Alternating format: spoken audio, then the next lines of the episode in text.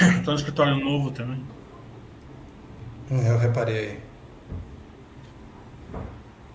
Boa tarde, pessoal da Baster.com. É com muita satisfação é, que a gente traz a Melis de novo aqui, na figura do seu diretor de Relações com Investidores, Luciano Vale. É, a Melius, né, ela é uma empresa é, que ela entende muito bem o papel é, de se relacionar com o seu investidor pessoa física, não só aqui na Baster, mas eu, eu vejo aí é, toda a diretoria aí muito empenhada em trazer as melhores informações possíveis. É, sempre lembrando que a gente não faz nenhuma indicação aqui na Baster.com de compra de ações nem de vendas, né? e também que qualquer é, tópico que, é, que, que inclua algum tipo de guidance ou de projeção é, não quer, não quer dizer que é certeza que vai se concretizar no futuro, condições de mercado podem fazer com que eles não se concretizem. Boa tarde, Luciano. É, fique à vontade para suas primeiras palavras. Então, boa tarde, Mírio. Eu acho que só reforçando um pouco aqui a, a, sua mensagem inicial, acho que a gente tem aqui sempre esse esforço de estar perto né, dos nossos investidores e a gente tenta fazer isso da melhor maneira possível, seja investidor institucional, inclusive pessoa física. Então a gente sempre agradece esse espaço porque é, tenho que lembrar, né, é uma empresa que está há pouco tempo listada no mercado, né, vamos fazer um ano em novembro do nosso IPO. Trouxemos um business novo para o mercado de ações, então a gente também tem esse conceito novo de linha de negócio que a gente tem que explicar e a gente está passando por um momento né, de transformação, de evolução da companhia, que é sempre muito importante a gente pegar oportunidades como essa que você está dando aqui para a gente hoje e poder falar um pouco mais do nosso negócio, como é que a gente enxerga, qual é a nossa visão é, de longo prazo para a companhia. Então eu agradeço aí o convite e fico aqui à disposição para poder ajudar é, como a gente compartilha melhor aí a história do Melis. Foi bom esse enunciado que você fez porque ele sintetiza muito o que eu penso da Melios. Né? A Melios hoje é uma empresa que é difícil é, você conseguir entender ela, né? É, porque você entra, você começa a estudar ela, ela é uma empresa de cashback, daí você leva um tempo para aprender isso, daí a hora que você fala, não, agora eu já entendo a, o que a Melius é, daí ela se torna internacional. Aí você leva mais um tempo para estudar ela. Estudou, ela se torna banco digital. Depois ela vai na, na Promobit, depois ela vai na Melhor Plano. Agora ela também está entrando em cripto, né? E também agora lançando o seu cartão e todo um rol aí é, de produtos financeiros. Então eu queria passar todas essas verticais aí para o pequeno investidor, porque vocês aceleraram bastante a transformação dela num, num hub aí, num ecossistema é, de serviços, serviços é, é, financeiros baseado e também de cashback, né, Luciano? É, eu acho que tem, eu acho que vai ser uma ótima oportunidade para a gente realmente entrar nesse detalhe, tá, Mili? Mas o que, que eu queria reforçar aqui? É que desde o início o Médios sempre se propôs em ser uma companhia que, que conecta compradores aos vendedores.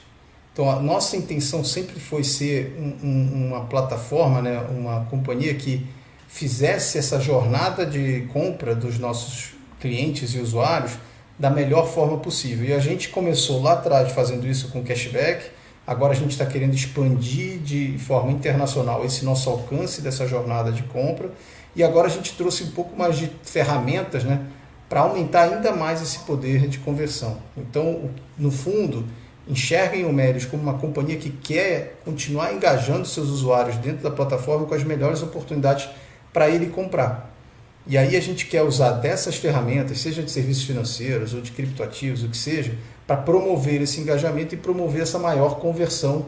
Lembrando que um dos valores aqui do Médios né, é gerar valor para toda a cadeia. Então tem que ser bom e tem que ter valor ganho para os nossos usuários, né, os clientes do Médios, tem que ser bom para os parceiros que a gente promove dentro do Médios e obviamente tem que ser bom aqui para o Médios e para os nossos acionistas no retorno que a gente tem que dar.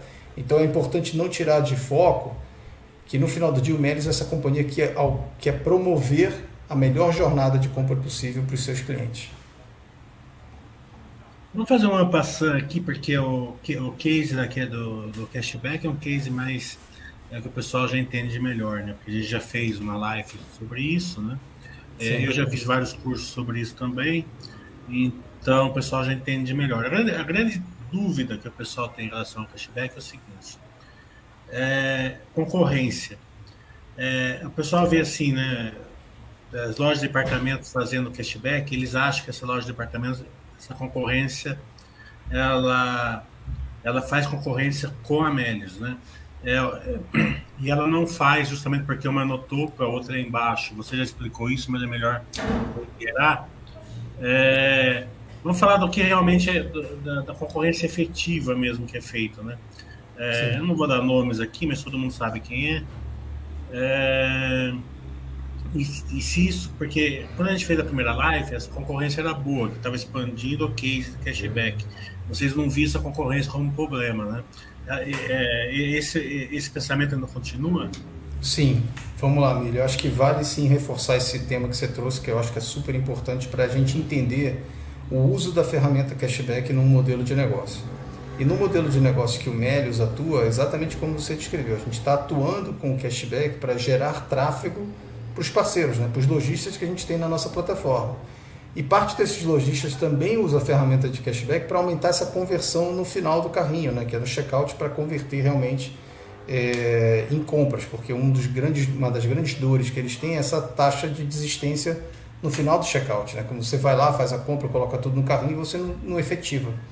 Então a gente atua em conjunto. Né? Então, nessa forma, a, a, aplicação do cashback é complementar uma com a outra, ou seja, o que a gente contribui para levar o tráfego adiciona ao que esses parceiros aplicam e usam também de cashback para converter melhor essa compra. Então, por muitas vezes você acaba até acumulando os dois cashbacks quando você usa dessa forma.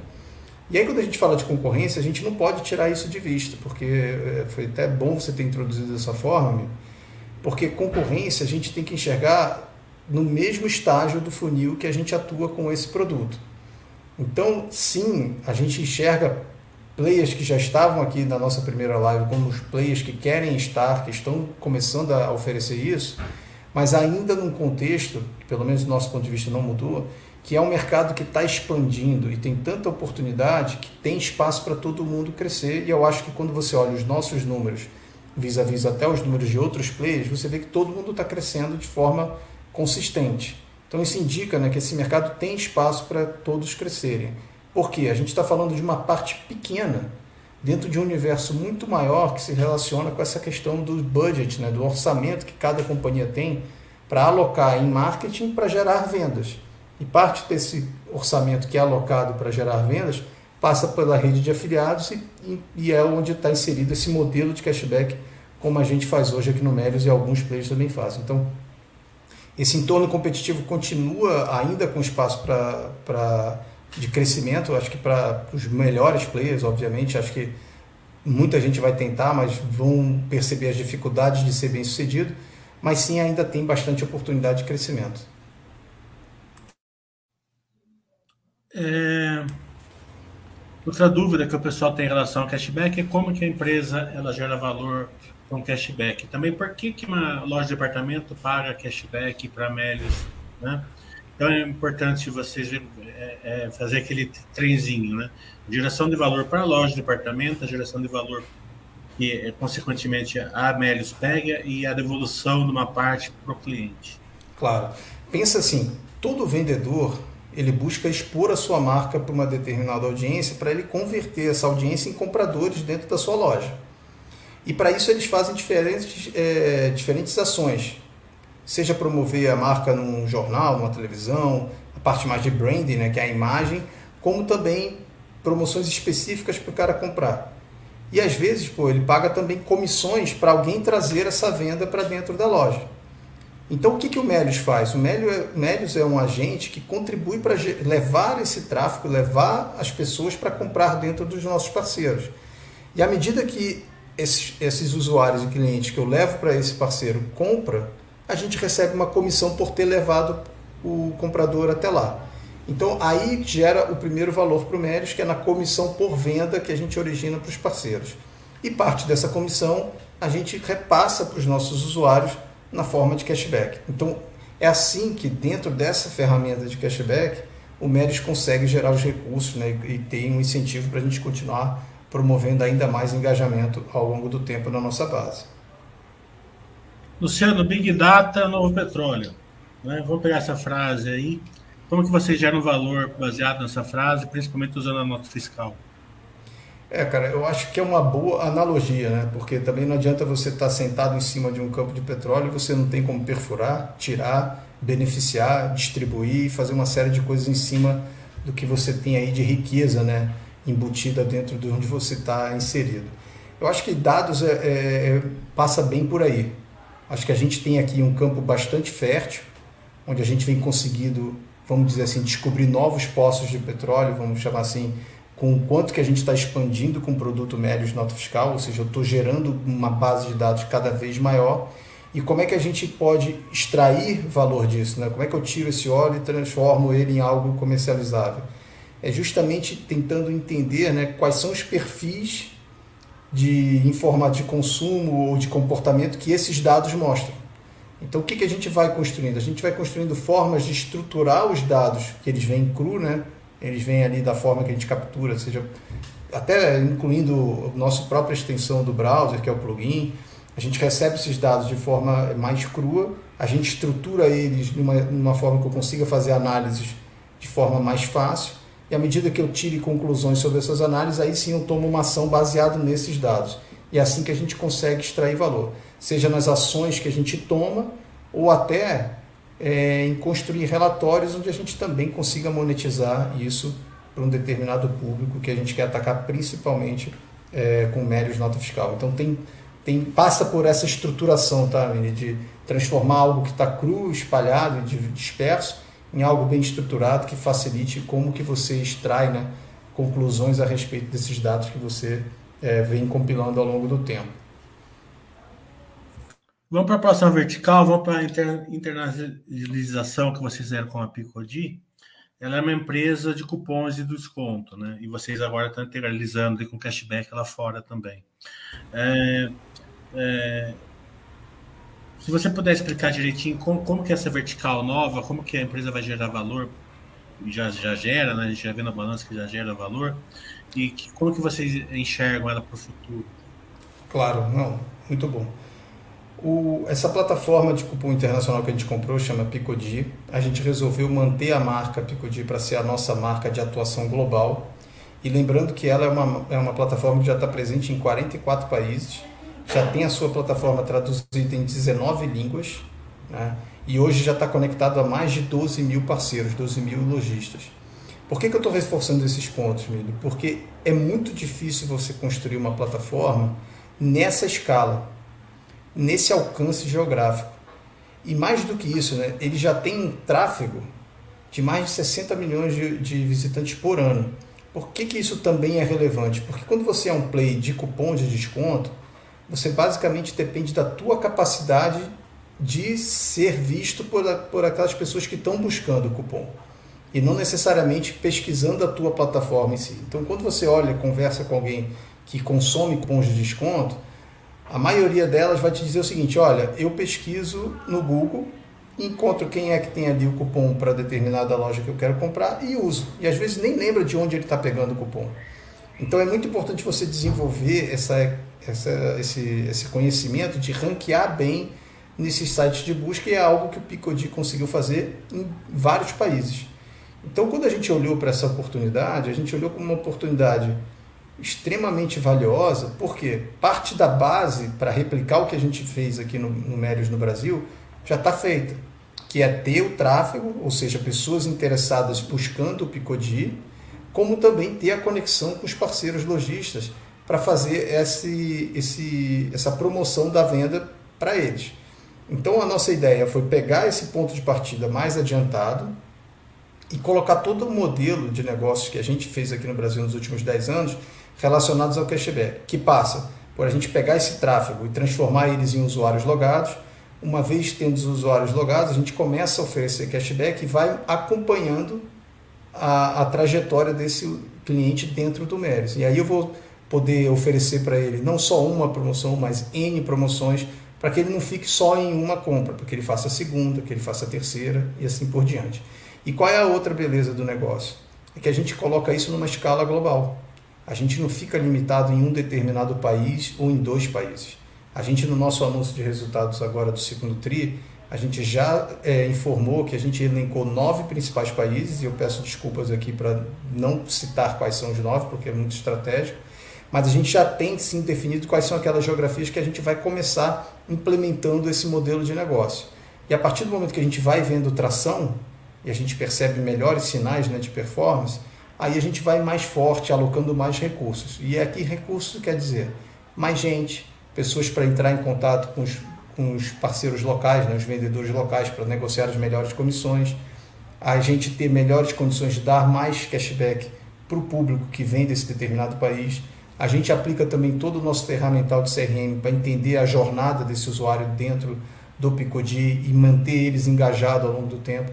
Então é um playbook, Miri, que a gente está muito familiarizado aqui no Brasil e que a gente acredita muito que tem um baita potencial de expansão lá fora. E quão grande isso pode ficar, Aí vai depender muito dessa nossa capacidade de execução. Então eu peço aqui também, de novo, um pouco de paciência para a gente, à medida que for evoluindo e mostrando a implementação desse modelo, o quão grande isso pode ficar. Mas a gente está muito animado, sim, com essa oportunidade. É, tudo isso que você falou até agora, a palavra-chave que vocês chama-se engajamento, né? Engajamento do cliente a todo o ecossistema da Melios, né? Isso agora vai começar a passar pelo acesso banking vocês fizeram uma compra aí do banco digital é, e acho que a turma não, não pegou muito bem o, o e-mail de vocês, né? É, o banco em si ele não é tão importante como as pessoas que vêm atrás dele, né, no né, eu acho, né? É, então acho que vocês estão focando muito nessa parte do intangível na hora que vocês estão fazendo MA. É, se quiser falar um pouquinho mais sobre isso, tudo bem. Uhum. Mas é, o acesso banking ele vai dar, ele vai abrir todo um, um leque desse engajamento do cashback, do cupom de desconto, para vocês é, partirem ali para os produtos financeiros, né, Luciano? Não, exatamente. Acho que quando a gente fala de toda essa estratégia de fusões e aquisições, ela passa principalmente pelas pessoas. Tá? Então, a, a nossa agenda aqui no Médios, em, em, em M&A, é justamente isso, é a gente trazer os talentos trazer as pessoas que entendem desse setor que a gente está entrando e contribuir para que a gente não tenha um problema e sim uma solução para uma oportunidade que a gente está olhando pela frente. Então, seja Picodi, seja Melhor Plano, Promobit, Acesso e Alter, todos esses têm em comum o fato da gente ter visto pessoas espetaculares tocando esses negócios. E esse é o principal, um dos principais interesses que a gente teve nessas aquisições foi trazer esse time talentoso. Óbvio, que a tecnologia, o próprio modelo de negócio tem interesse para o Melios e a gente vai alavancar em cima disso. Mas se não tivesse as pessoas, muito provavelmente a gente não teria nenhuma dessas aquisições sendo anunciadas aqui pelo nosso lado. E aí falando especificamente de acesso, e aí vale aqui só um lembrete que ainda é uma, uma aquisição que está pendente da aprovação do Banco Central, a gente fica muito animado porque além de ter esse time super qualificado e muito bom, a gente traz, como você falou, a, a capacidade de ir mais profundo no que a gente pode oferecer para os nossos é, clientes em termos de serviços que vão contribuir para essa melhor jornada de compra. Então, pô, quando você pensa em comprar, você pensa em óbvio em ter dinheiro para comprar. Então você pensa em movimentar o dinheiro, você pensa em ter acesso ao dinheiro, formas de pagamento quando você vai para o checkout. Então o acesso nos ajuda a trazer essa infraestrutura. Então a gente começa, por exemplo, a deixar de ser uma empresa que faz esse tráfego, né, que gera esse tráfego, para começar a ser uma conta digital para esses clientes. A gente começa a trazer oportunidades para ele fazer um TED, DOC, PIX, receber o próprio salário dessa conta, né? receber depósitos nessa conta, fazer pagamentos a partir dela. E tudo isso a gente traz também um novo cartão de crédito que a gente vai lançar né, junto com um novo aplicativo para melhorar ainda mais a experiência. Então repara que a gente está criando mais ferramental para aumentar cada vez mais esse poder de conversão na hora que a gente leva o nosso cliente até os nossos parceiros.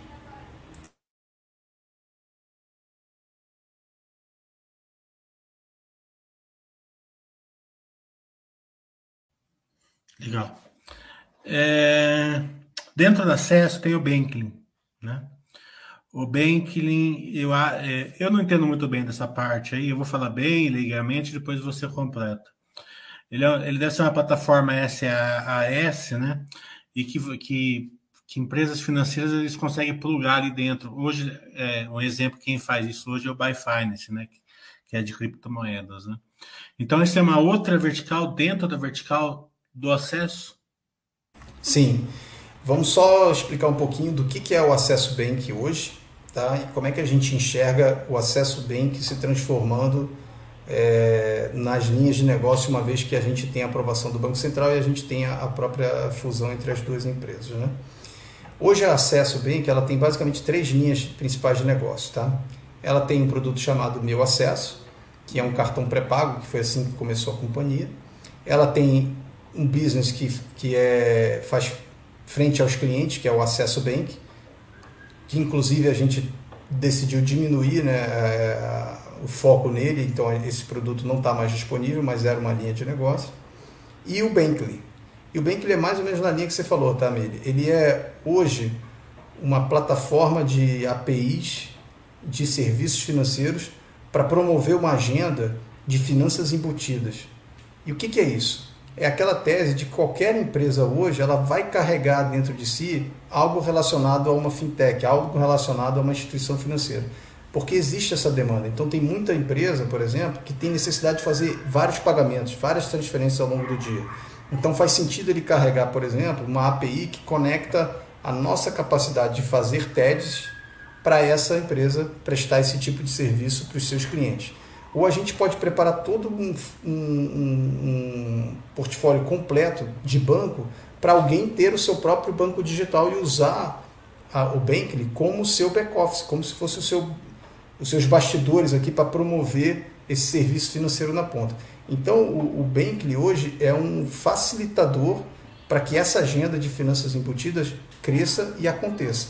Então, ela ajuda a promover mais competição no mercado financeiro, ela ajuda a trazer mais players para melhorar as condições onde o próprio dinheiro é movimentado de um lado para o outro.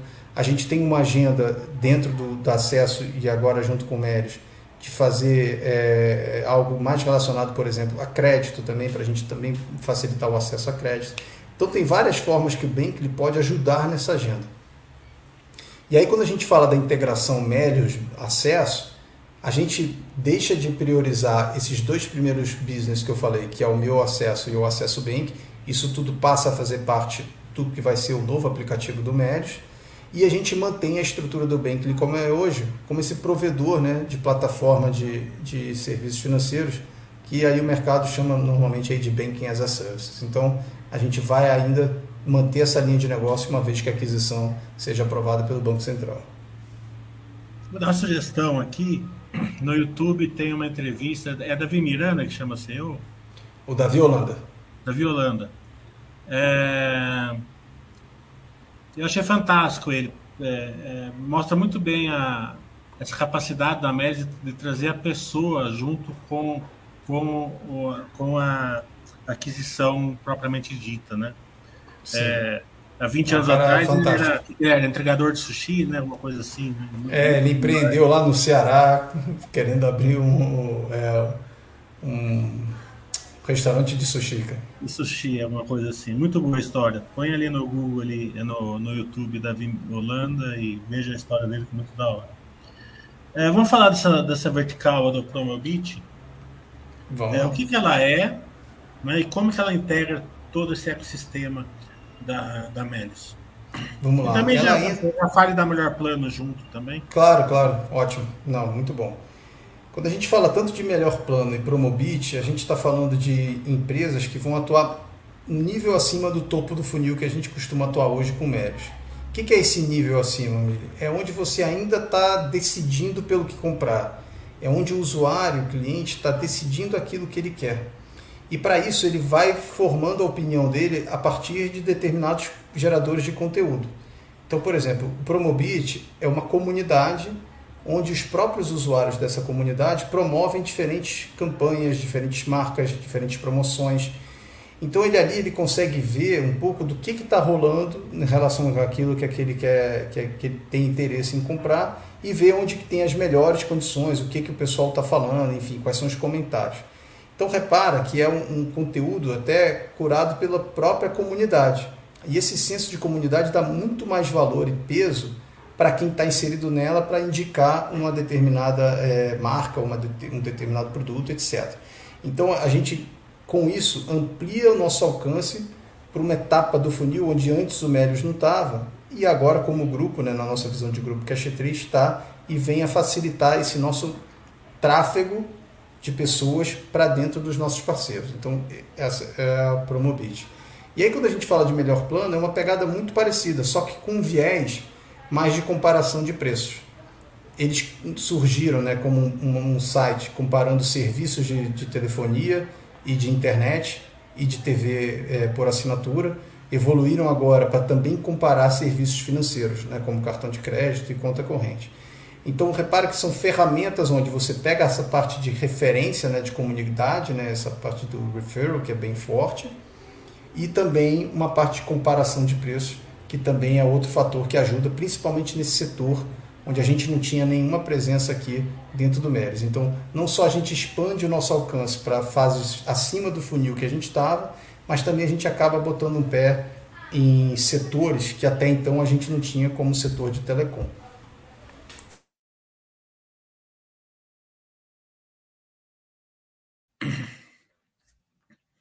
Vamos olhar um pouquinho o crescimento é, que vocês tiveram, é, também expressivo entre o primeiro trimestre e o segundo trimestre, não só do GNV, mas principalmente de contas abertas. Mas eu queria é, focar mais em contas ativas, né? É, ficou muito claro para mim, não sei se eu estou certo ou estou errado, que vocês estão com uma retenção muito alta em quem abre as contas, né? Porque antigamente subia, subia muito forte o número de contas abertas, mas é, vocês tinham a, a, contas ativas não subia tanto. Agora não, agora contas ativas você percebe que nominalmente dá, dá para perceber uma, uma, certa retenção aí muito grande. Acho que o pessoal que está usando realmente está indo para o lado do engajamento, né? não sei se eu estou certo. Não, tá certo sim, Emílio. Acho que isso é muito fruto né, do, do foco que a gente colocou aqui na nossa operação para o ano de 2021 no crescimento dessa base de usuários ativos. Porque esse é um indicador que para a gente mostra muito esse nível de engajamento no nosso, no nosso próprio funil de ativação de, de usuários, né? de geração de valor nessa cadeia. Porque a gente precisa sim monitorar se a pessoa, além de abrir a conta, ela entra no nosso site, se ela baixa o nosso aplicativo, se ela ativa as ofertas, se ela está procurando algo, se ela compra, se ela indica para um amigo. Então, são todas métricas que entram nessa base, nesse número de, de usuários ativos, porque eles são como se fosse é, é, previsão, como se fossem precursores do resultado que a gente quer atingir lá na frente. Ou seja, eles são um sinal mais cedo do nível de atividade que a gente quer trazer mais para frente. Então, é sim importante, a gente vem focando bastante esforço para melhorar a nossa capacidade não só de atração de novos usuários, mas também da retenção desses usuários dentro da, da plataforma, porque crescimento, o Mili, não é só uma equação de soma, né? é uma equação de retenção, né? de você evitar o churn, você reduzir esse churn. Então, às vezes, você consegue ser até mais eficiente reduzindo o churn do que focando só simplesmente na parte de aquisição de usuários, porque acaba se fica míope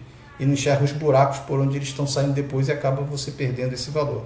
Então, para nós aqui no Médios, crescimento, growth, passa por aquisição e retenção. E isso a gente vem focando bastante aqui nos últimos trimestres e os números, como você falou, já mostram isso. Falando na última vertical aí é, que a gente tem no momento, que é o cripto, né? Eu sei que, que ainda é uma, é uma muito sensível para vocês, estrategicamente falando, mas o que você puder abrir aí, como que vocês vão gerar valor com essa vertical, é importante para a gente. Claro. Acho que vale aqui comentar né, que, como nos outros casos, principal, vamos dizer assim, ativo são as pessoas que vêm junto com o Alter. É, a gente ficou muito empolgado quando a gente conheceu né, o time, viu a qualidade do time, a gente viu uma sinergia muito grande com o Médios em si. Então é uma aquisição diferente de Promobit, melhor plano, Picodi, que a gente mantém essas apartadas. A Alter passa a ser, vai ser incorporada ao Médios, então todos eles viram, viram Médios né, no, no, já estão no Mérios, né, trabalhando no Mérios. E eu queria guardar um pouquinho aí para mais para frente novidades em relação a isso, porque a gente enxerga que tem muito valor para explorar, mas infelizmente a gente não pode dar muito detalhes porque é muito estratégico. Mas a gente, o principal, acho que é para todo mundo entender, foram as pessoas, tá? E óbvio também que o, que o business deles tem muito valor quando a gente enxerga todo esse ecossistema que a gente está construindo. Legal, a gente faz uma live no final do ano aqui já para pegar essa. É, quando puder dar novidades, a gente marca outra conversa. É. É, nessa linha de novidades, né? É, vocês devem ter um funil de e-mail aí é, bem grande, né? Porque vocês estão vocês estão sentados aí, acho que 600 milhões né, de caixa depois do, do dinheiro do do, do follow-on, né? É, eu não sei se você pode abrir ou não o funil de e-mail, como que ele está, se você já tem empresa em diligência, se ainda só está é, é, em, em, momentos mais é, iniciais, como que está isso daí, o que a gente pode esperar para frente né, nesse, né, nesse acho que é, é importante desse ponto é sempre reforçar que essa é uma agenda que a gente abraçou de forma muito genuína, tá? O que, que eu quero dizer com isso? É que é uma agenda que é realmente importante para aquilo que a companhia quer desenvolver no futuro. E ela serve tanto para a gente realmente destravar essas oportunidades né, através das aquisições, como também entender quais os caminhos que a gente tem pela frente, porque na hora que a gente vem, a gente conversa com um fundador, com outro fundador, a gente vai entendendo diferentes mercados, a gente vai aprendendo né, cada vez mais sobre o que tem aí pela frente para a gente explorar. Então, assim, é, dado que eu posso comentar aqui com, com vocês, é, a gente está assim ainda bastante ativo, a gente vem conversando com muita gente, tem diferentes estágios aqui, é, nada muito avançado e nada muito grande da forma como a gente teve, por exemplo, uma acesso ou uma Picodi, mas é algo que a gente está assim trabalhando de forma bastante intensa e sempre buscando aquilo que vai complementar a nossa estratégia. Então aqui a gente está falando, seja de oportunidade para melhorar ainda mais né, essa nossa capacidade de oferecer serviços financeiros, seja também para posicionar a gente cada vez de forma mais abrangente no topo do funil que eu comentei antes, para ajudar essa nossa jornada de compra, principalmente nessa questão das pessoas é, formarem a sua opinião sobre aquilo que elas querem comprar ou aquilo que elas buscam né, como desejo né, consumir. Então a agenda ela passa por todo esse espectro e também, obviamente, a gente não está aqui restrito em termos geográficos a maior parte da, das, das conversas que a gente tem são com players locais, mas também a gente olha coisas que acontecem fora do Brasil, porque a gente quer também ter essa percepção do que está acontecendo lá fora e não perder nenhuma oportunidade. É... Aqui na Baster.com, a maioria do pessoal aqui são investidores de longo prazo, né? Então eles são meio alheios ao, aos movimentos de mercado tal, né?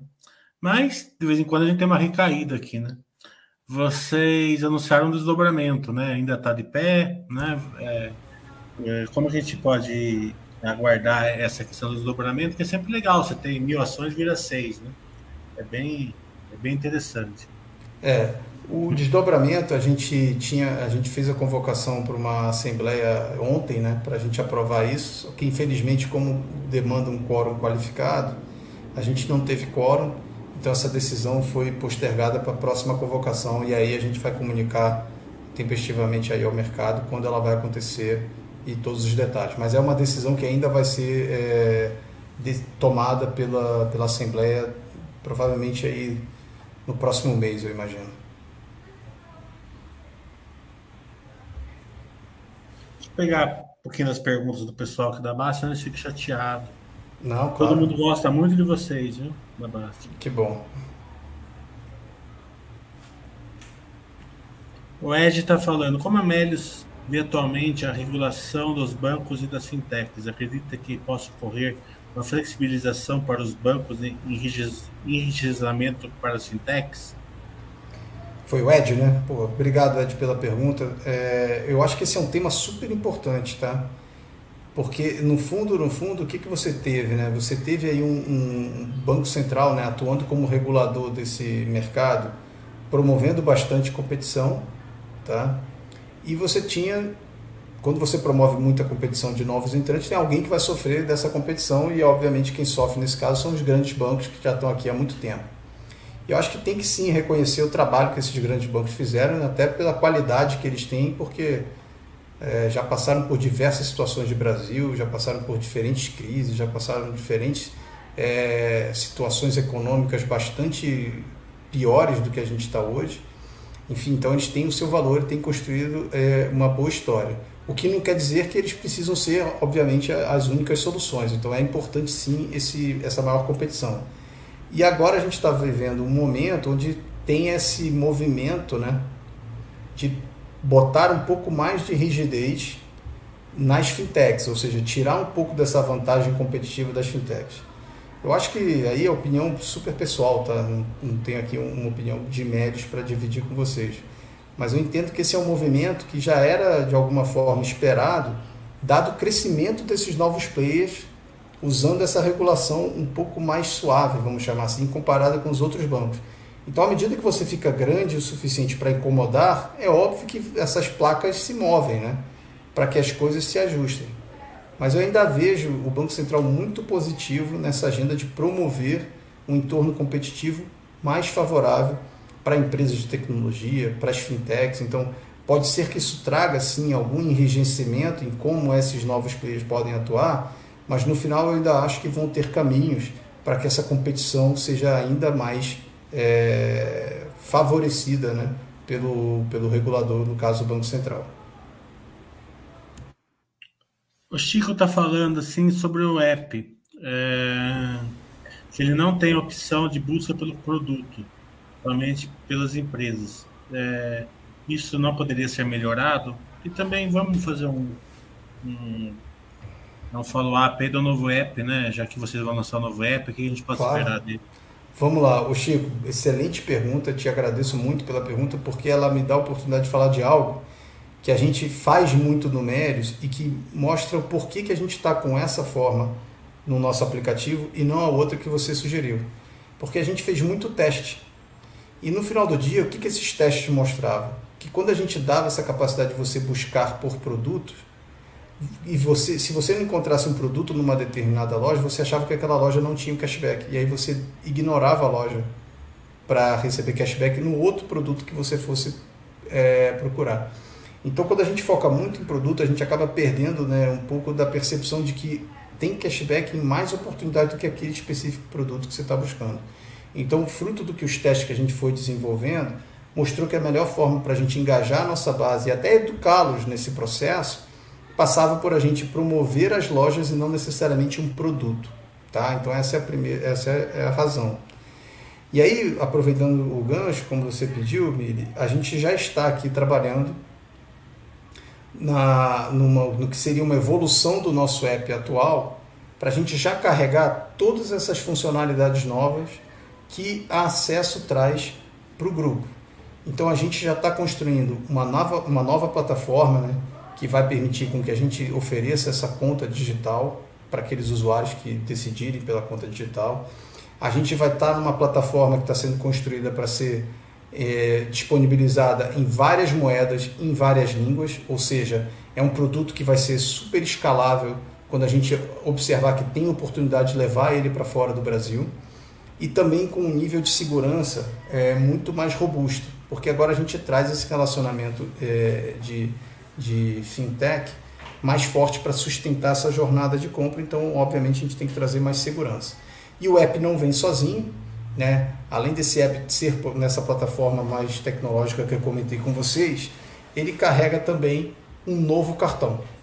Então a gente vai lançar os dois produtos juntos, seja um novo app e seja um novo cartão, e esse novo cartão é um cartão emitido pelo Melios através da acesso, né, das licenças que acesso tem, e ele vai poder ser tanto um cartão de crédito, cartão de débito, um cartão pré-pago, um simples apertar de botão a gente consegue mudar essa experiência para o usuário sem precisar estar tá enviando um novo plástico, sem precisar trocar, enviar uma nova senha, etc.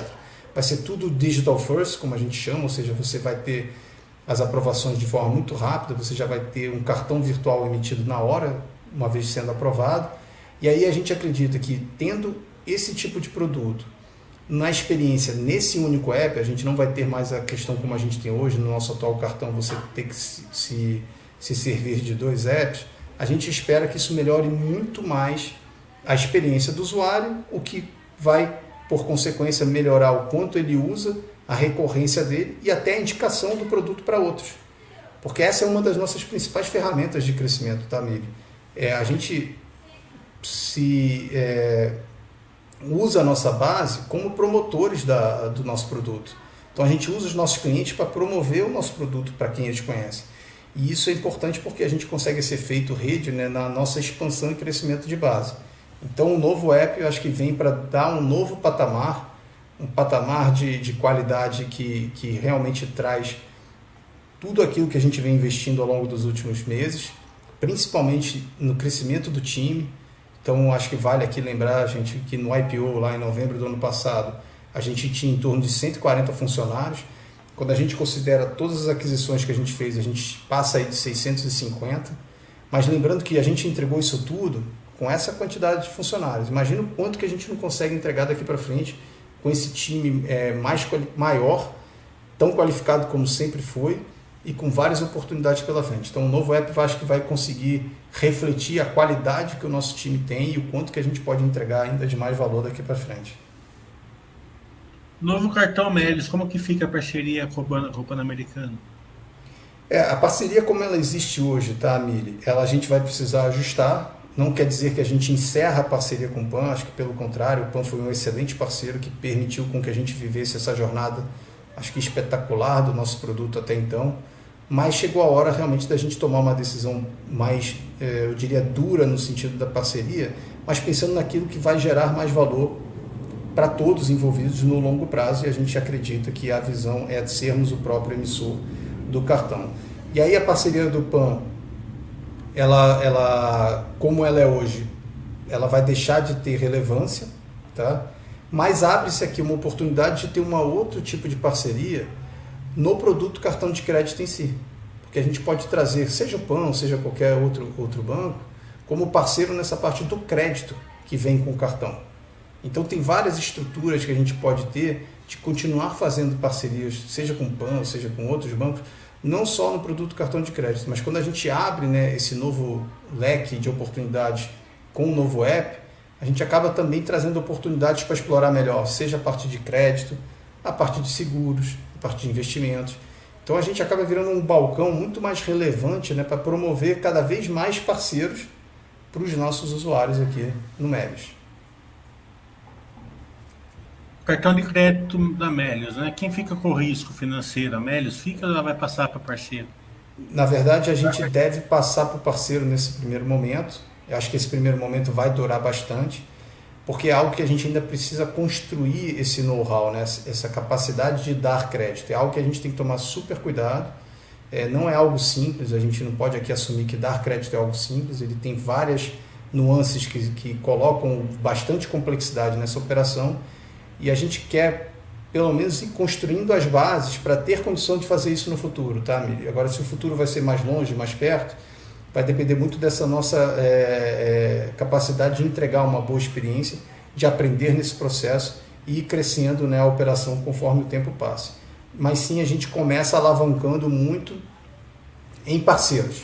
Então a gente pode falar aqui, como eu falei antes, de bancos, pode pensar em parceiros via um FDIC, né, onde, ou seja, onde a gente levanta fundos para ceder esse crédito que vem do cartão, de, cartão e distribuir isso e, ter o funding para a operação. Então tem diferentes formas que a gente pode começar sem necessariamente alocar né, risco no balanço eh, do Mérios. O que não quer dizer que a gente não queira fazer. Acho que a gente só tem que dar os passos necessários antes para a gente realmente ir mais forte nessa agenda. Fala um pouco de resultado. Né? A, a eh, nesse trimestre, deu um prejuízo ali na, no bottom line. Né? Se você analisar o balanço, né, claro que você confirma se a homenagem estiver certa. É, para mim foi muito óbvio uma dor de crescimento aqui. Né? A empresa teve várias despesas por causa do crescimento e principalmente despesas de marketing. E numa empresa é, igual a Melis, ela funciona como um CAPEX. Né? Então, teoricamente, você teria que tirar esse, essa despesa é, de publicidade do DRE e jogar no fluxo de caixa, né? porque ela, ela numa empresa normal, ela, ela iria no, no fluxo de caixa de investimento, não no DRE. Né? Não, sei, não sei se eu, se eu analisei certo, é, ou se teve algum outro motivo para a empresa ter dado um prejuízo ali no bottom line. Não, eu acho que em, em linhas gerais é isso mesmo, tá, É assim, a gente está numa agenda de crescimento, né? E a gente propositalmente a gente abre mão de margem para acelerar o crescimento da empresa. E esse, essa aceleração do crescimento passa tanto pelo ponto que você falou, que é, são as despesas de marketing, como até de cashback que a gente usa para promover nesse maior engajamento, crescimento de base, mas principalmente no crescimento do time. E aí é uma componente que respondeu praticamente pela metade dessa variação que fez o, resultado é, virar no segundo TRI, porque é, são as pessoas que vão entregar o resultado que a gente vai querer buscar daqui para frente. E repara que essas pessoas estão entrando para construir o futuro. E o futuro não está dando resultado hoje, ele vai dar no futuro. Então faz parte, como você falou, uma analogia de ser um CAPEX, assim, é muito mais na linha de você criar uma, uma alavancagem operacional, né, que é você criar condições de você extrair mais valor dessa base no futuro, mesmo que no presente isso ponha pressão nas suas margens. Então a gente está muito confiante que é o caminho, porque esse é o caminho necessário é, é, para que a gente dê o crescimento que a gente espera lá na frente. Ele só não é suficiente porque a gente precisa também investir em marketing, a gente precisa investir em sistemas, a gente precisa crescer o nosso negócio em termos de infraestrutura para promover o, para continuar comportando o tamanho de transações que a gente faz. Então é uma combinação de todos esses fatores. Então quando a gente olha o DRE de forma muito simples, você vai ver lá despesas que a gente está optando em correr pelo, pelo DRE, porque a gente está investindo realmente no crescimento futuro e isso aí vai se pagar com o tempo. Então são pessoas que estão entrando agora, são pessoas, como eu falei, extremamente talentosas, muito em linha com os talentos que a gente tinha aqui. Óbvio que a gente está trazendo conhecimento, né, pessoas mais sêniores para completar um conhecimento em áreas que a gente não tinha, mas esse time está sendo formado. E uma vez que a gente consiga atingir uma maturidade nesse time, os resultados virão.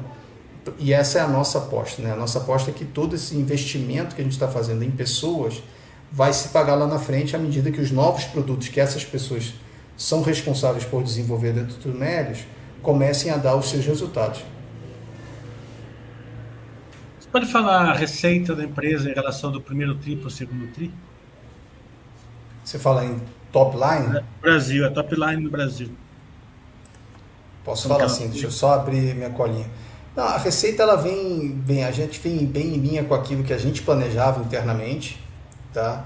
Obviamente que tem aqui um contexto de, é, de crescimento da companhia em diferentes linhas de negócio. Então, por exemplo, hoje você já vê um top line da companhia com contribuição de Picodi, de Melhor Plano, de Promobit, porque foram aquisições mais recentes. Né? Picodi a gente adquiriu ela ali é, no finalzinho de fevereiro, então contou no primeiro TRI em março e agora contou no trimestre cheio. A gente tem Melhor Plano e Promobit entrando ali em dois meses do segundo TRI. E tem as outras é, linhas de negócio que a gente está fazendo. É, acho que em linhas gerais, o, o, o Mili, a gente está bastante satisfeito com a dinâmica que a gente se comprometeu a entregar para esse trimestre e para esse ano, que é o crescimento da base. Tá? Acho que é super importante a gente reforçar que o foco sempre foi no crescimento da base. E aí a receita ela está indo de acordo com aquilo que a gente planejava porque o nível de engajamento que a gente está buscando ele está se refletindo, pelo menos nos nossos indicadores internos, naquilo que a gente queria entregar. E, obviamente, que essa pressão em margem que acontece no final, ela é muito fruto desse movimento consciente que a gente está tomando de crescer né, o nosso negócio, seja pelas linhas de despesa para crescer o, o, o business como um todo, seja também na forma como a gente vem é, crescendo o quadro né, de pessoas trabalhando no Mérios. O RJ está perguntando assim, quando que os custos é, e as diversas aquisições não recorrentes ainda vão é, desajustar os resultados. Eu espero que demore bastante, eu espero que vocês continuem crescendo bastante, mas... É, acho que como a gente falou antes, né, Mili, é, essa agenda de, de M&A, ela vai continuar existindo. Então esses ajustes né, que a gente mostra de itens extraordinários no nosso, no nosso balanço, eles vão continuar sim acontecendo e aí menor ou maior escala, dependendo do quão mais ativo a gente está sendo em um determinado trimestre é, contra o anterior ou os demais. Então quando você olha já os nossos números de segundo tri e primeiro tri, você vê a componente lá de é, serviços de terceiros né, no nosso DRE crescendo e a gente tendo esses ajustes porque são despesas relacionadas à agenda de M&A que não são despesas, é, eu diria, recorrentes, são despesas realmente extraordinárias, mas que são necessárias para a gente explorar né, de forma mais rápida as oportunidades que a gente vê é, pela frente.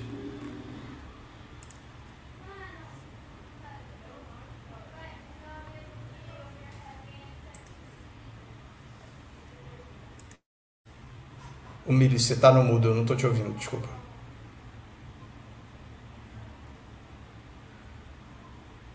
Mili? Mili, você está no mudo, Mili, desculpa, não estou te ouvindo.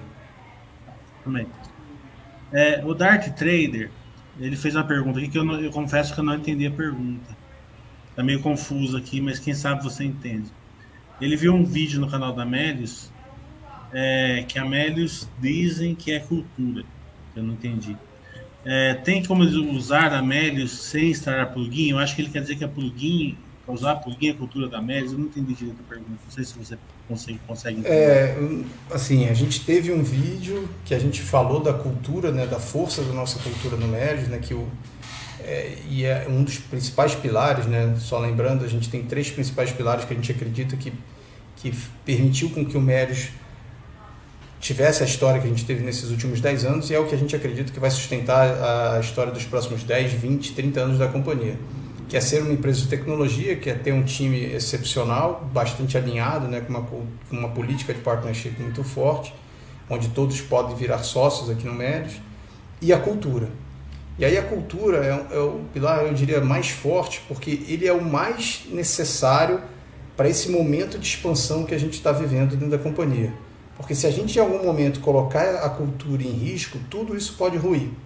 Então por isso que é importante, a gente reforçou no nosso anúncio de resultado, a qualidade do nosso processo de onboarding, ou seja, como eu recebo esses novos funcionários e como eles se sentem em relação à empresa quando eles entram nas primeiras semanas. O foco que a gente tem muito grande na parte de, de recrutamento para a gente garantir o maior alinhamento possível é, com a cultura do Meris na hora que a gente está recrutando e como a gente já reforçou aqui algumas vezes, essa agenda de M&A passe também pelas pessoas. E pessoas é tanto no sentido de serem pessoas boas, que têm conhecimento daquele negócio, mas que também tenham um, um match cultural aqui com o Médios. Então a cultura é importante por esses motivos. E aí falando do plugin, eu acho que não tem muito a ver aqui a, a conexão com a cultura, mas é sim um produto onde ele tenta né, passar traços dessa nossa cultura que é oferecer a melhor oportunidade para os nossos clientes, né? A gente reforçar aquele ponto do ganha, ganha, ganha, né? Que é ter de forma mais clara é, a percepção de valor que o nosso cliente tem ao usar o Melios no seu dia a dia. Então, não sei se eu consegui pegar ou responder a pergunta, Meli, mas foi o que eu entendi. É, ficou meio confusa mesmo. É, o Demi está perguntando assim se a, quando que a Melios vai lançar a conta corrente. Tá. A gente vai lançar junto com o novo app uma conta digital. Ela funciona exatamente igual a uma conta corrente que você tem em qualquer banco, só que dentro da nossa estrutura aqui é, no Meres. Então, o novo app, a gente prevê o lançamento dele no início do ano que vem. Tá? A gente tem aqui uma agenda de desenvolvimento, de testes internos que a gente quer percorrer mais ou menos aqui por volta de outubro. A gente vai é, aguardar passar as, as festas de final de ano, né? porque temos Black Friday, e Natal, que são datas extremamente importantes para o nosso negócio, então a gente quer preservar para não ter nenhum problema de lançar novas features ou lançar um novo aplicativo no meio de uma data tão relevante com tanto volume. E aí sim a gente vai para o mercado com essa nova oferta, que vai ter a conta, aí você vai poder fazer Pix, você vai poder fazer TED, receber depósito, fazer transferências. é, e ter o, o teu o cartão da conta também. O, o Dartrey está perguntando quando seria lá na frente. Né? Ninguém sabe, por isso que é lá na frente, né? ninguém devia futuro. É, Palmitão está perguntando: vocês estão preparados para um possível ataque cibernético, como a gente teve aí na loja Zero? Pô, acho que é uma, uma excelente pergunta e acho que todo mundo que se solidarizou né, com o que aconteceu com a Renner. Eu acho que é algo que, que a gente tem que realmente se unir para evitar que isso aconteça novamente com outras empresas. A gente faz o nosso papel, tá? A gente preserva aqui bastante né, essa parte de segurança, a gente valoriza muito isso. Tem várias instâncias aqui que a gente tem de proteção, seja para acesso às informações relevantes aqui dentro do Meli, seja para acesso a informações do nosso, é, da nossa base de usuários. É óbvio que a gente nunca está num ponto ideal, então é algo que você tem que estar tá sempre preocupado e sempre trabalhando para se proteger. E é uma agenda contínua, tá? Eu acho que tem tanto essa parte de você preparar em termos de infraestrutura e muito também em preparar as pessoas que trabalham aqui para elas não caírem em nenhuma armadilha, né? principalmente nessa parte de engenharia social, onde as pessoas conseguem ter é, alguma forma de acessar informações privilegiadas. Então a gente tem sim é, algumas políticas aqui dentro do Médios, algumas práticas que a gente faz para justamente proteger nesse sentido e evitar que, que algo desse, dessa natureza aconteça aqui dentro. Um outro movimento que vocês fizeram, né, e isso causa um pouco de burburinho com os acionistas, foi a diminuição do dividendo praticamente para zero, né? O acionista ele tem uma dificuldade em entender como funciona o dividendos. A empresa que é, é mais resiliente paga mais, a empresa de crescimento paga menos, né? É, eu particularmente eu, eu gostei muito que vocês fizeram isso. Eu, acho que a empresa de crescimento não tem que pagar dividendos mesmo. Mas se você puder explicar o racional é, claro. para, para os acionistas. O Billy, é super simples, tá? Quando você está numa fase de crescimento e você obviamente acredita no teu negócio, uma das tuas melhores alternativas para você investir o teu capital é na própria empresa. Então a gente não fazia, não estava fazendo muito sentido a gente com tanta oportunidade que a gente vê adiante com tanta é, coisa bacana para a gente investir dentro do médio para construir de mais resultado na frente, a gente distribuir dividendos nesse momento. Até porque é, a gente, como eu falei antes, o nosso foco está no crescimento, mesmo que traga margens negativas. Então, para estar tá alinhado esse discurso, a gente resolveu tirar essa imposição, porque no fundo o que, que a gente tirou? A gente tirou a imposição da gente ter que pagar dividendos mínimos, como a gente tinha no estatuto que a gente lançou a companhia lá em novembro do ano passado. E a gente quis se readequar à realidade que a gente vive hoje, que é o nosso melhor alternativa de investimento como companhia é o médio. Então, pagar dividendos tira um pouco desse foco. Então, por isso que a gente, ao invés de distribuir dividendos, a gente prefere reter, né, uma vez que a gente volte a dar lucro, a gente quer reter esse resultado para aí sim reinvestir na operação. O Dard Trade, agora, agora entendi onde ele queria chegar. Ele está falando assim que o uso de plugins vai contra a cultura da segurança. É, e pode propiciar, na, na, visão dele, um ataque cibernético com mais facilidade.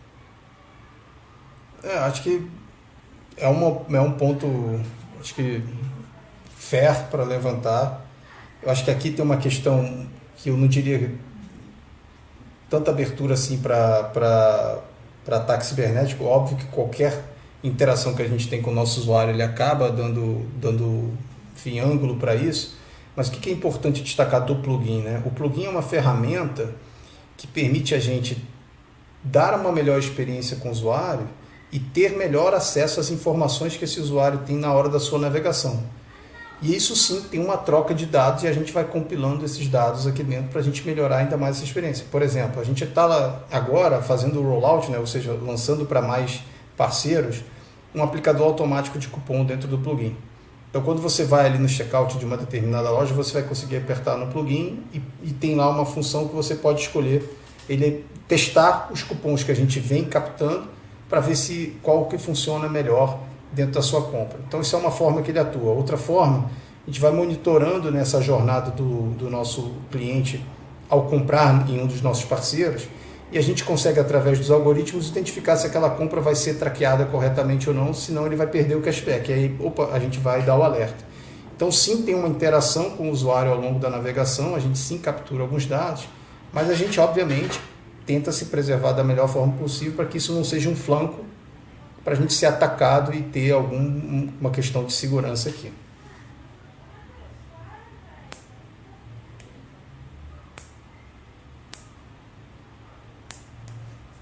Ainda está no mudo, Billy. Desculpa.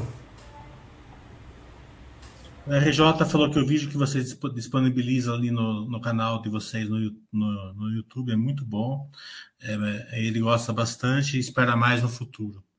Vamos encerrar aqui com o Bero, né? A pergunta do Bero é o seguinte: é, é, o que a gente pode esperar nos próximos anos, né? O crescimento organicamente e através de, de MA? Não, ótima pergunta. Acho que quando a gente fala de mais longo prazo, né, nos próximos anos, acho que a gente tem essa agenda muito clara que a gente vai perseguir, como eu venho falando aqui, dessa jornada de shopping, ou seja, o Melios se transformar numa plataforma mais eficiente em promover as vendas para os nossos parceiros, engajar os nossos usuários com as, com as diferentes oportunidades que a gente vai oferecer, usando de serviços financeiros como um meio para atingir esse fim. É muito importante a gente ter claro que a gente não quer virar um banco, tá? A gente não quer ter essa imagem de banco atrelada ao Mérios. A gente quer usar dos serviços financeiros para dar a melhor experiência para os nossos usuários. Então, acho que olhando para frente, o que, que a gente espera entregar? Né? Entregar a melhor experiência possível. E uma vez que a gente consiga entregar essa melhor experiência possível, isso vai se refletir seja no crescimento de base, seja no crescimento de base dos usuários ativos, no quanto a gente consegue gerar de receita nas diferentes verticais que a gente vem explorar. E, obviamente, isso tudo serve como um balão de ensaio para aquilo que a gente pode replicar fora do Brasil.